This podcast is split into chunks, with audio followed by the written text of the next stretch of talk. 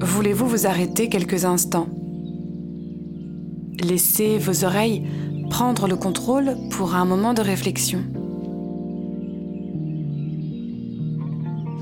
Chute, le magazine à l'écoute du numérique, vous propose d'écouter cet article qui essaie de répondre à cette question. Comment verdir le numérique?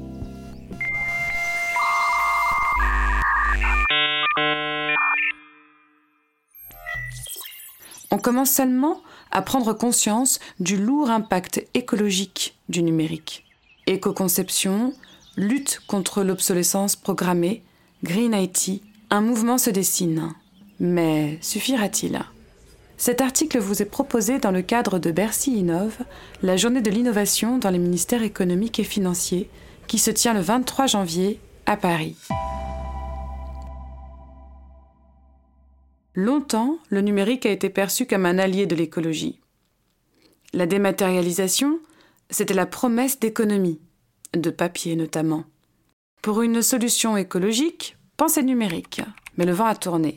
Pour les appareils comme pour les usages, on sait désormais que le numérique engendre d'importantes dépenses d'énergie et consomme des ressources qui ne sont pas illimitées.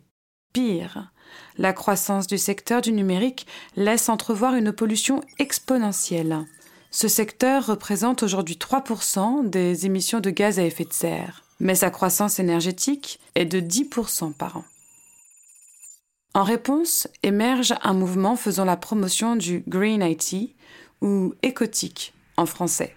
À ne pas confondre avec ce qu'on appelle le IT for Green ou les solutions numériques aux impacts écologiques positifs. Un exemple, les logiciels de gestion de flotte automobile dans les entreprises de transport. C'est là un numérique aux vertus écologiques souvent mis en avant.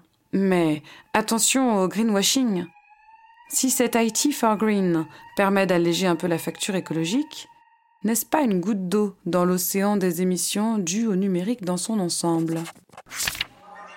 Effet rebond. Alors, comment rendre le numérique plus sobre? Une première voie consiste à limiter l'empreinte des services et des produits existants.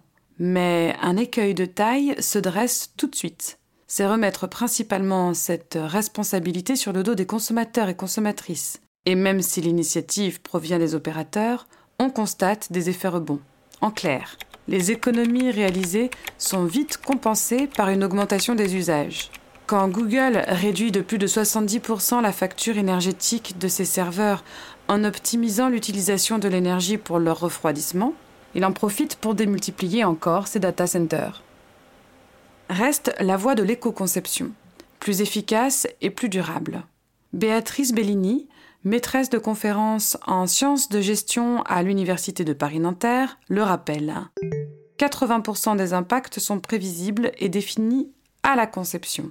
Or, souligne-t-elle, les formations en école d'informatique n'incluent aucune réflexion sur la sobriété numérique. Quand on fait travailler les futurs informaticiens et informaticiennes sur la dépense énergétique, l'objectif n'est pas de la minimiser, mais de la rendre plus performante, pour pouvoir traiter plus de choses plus rapidement. Éco-conception web. Le secteur ne reste toutefois pas bras ballants. Le collectif greenIT.fr rassemble des acteurs privés et publics en faveur d'une conception responsable des services numériques. Ces experts ont produit un référentiel de 115 bonnes pratiques d'éco-conception web. Évidemment très technique, elle vise à diminuer le nombre d'échanges de données entre les terminaux de consultation des pages web, les ordinateurs et les serveurs hébergeant les données. Un exemple qui pourrait paraître trivial, favoriser les polices standards, soit le choix de forme des lettres d'une page.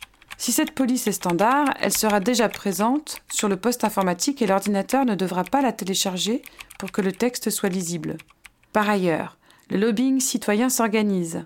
L'association HOP pour Halte à l'obsolescence programmée veut obliger le marché à se transformer, dit Laetitia Vasseur, sa cofondatrice et déléguée générale. Dans son viseur, l'obsolescence logicielle, problématique très importante, mais que les responsables politiques commencent seulement à découvrir, regrette-t-elle. L'association milite pour plus de transparence sur la durée de vie des logiciels. Cette appli supportera-t-elle une mise à jour système de votre smartphone? Elle exige aussi que les éditeurs ouvrent leur code source pour continuer à utiliser ces appareils qui fonctionnent avec tel logiciel, même après la fin du support technique prévu. Solution plus radicale encore, développer une informatique qui pourrait survivre au collapse. Les expérimentations existent déjà.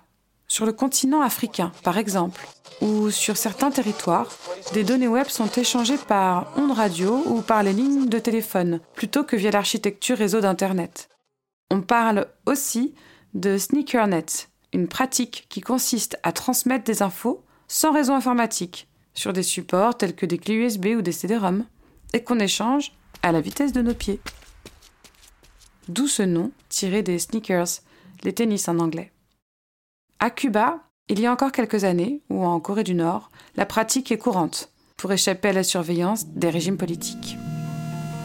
Ces réflexions, ces pistes qui se dessinent, incitent en tout cas à réfléchir aux usages et à imaginer un futur défuturé, comme y invite le designer australien Tony Fry.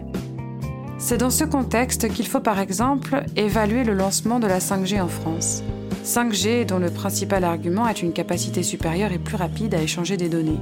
Elle permettrait par exemple de s'amuser sur un jeu en ligne dans un TGV roulant à 320 km/h, comme l'illustre le collectif green80.fr qui s'interroge. Est-ce bien raisonnable?